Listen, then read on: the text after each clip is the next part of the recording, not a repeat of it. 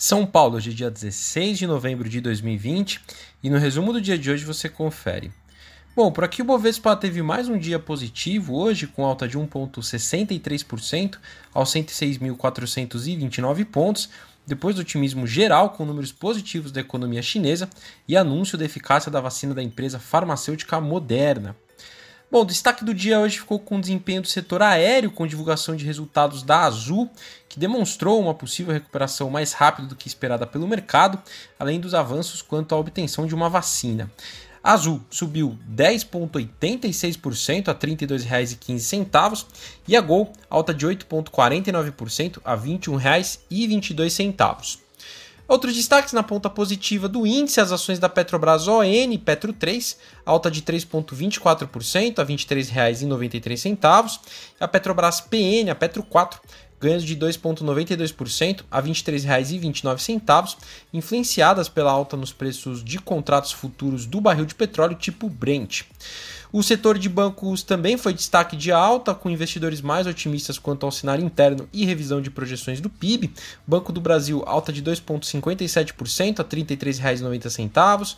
Bradesco ganhos de 4,38% a R$ 25,25. A Itaú alta de 3,51% a R$ 29,47. E por fim, o Santander subiu 7,25% a R$ 38,32.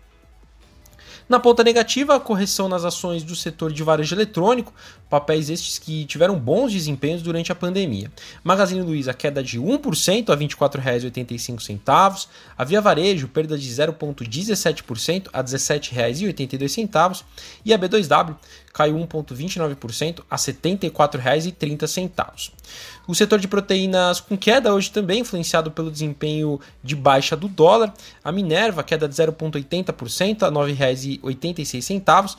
E a Marfrig, perdas de 1,94% a R$ 14,64. A JBS também teve uma queda, pequena queda, 0,19%, né? foi menos acentuada do que as demais, fechou a R$ 21,14, ainda refletindo o bom resultado apresentado pela companhia no terceiro tri.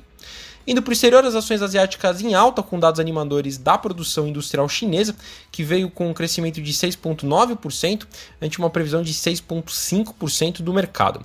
Além disso, foi assinado um acordo comercial entre 15 nações da Ásia e do Pacífico, o que acabou ajudando as ações por lá a fecharem no positivo. No Japão, o índice Nikkei fechou em alta de 2,05% e o Xangai Composto alta de 1,11%.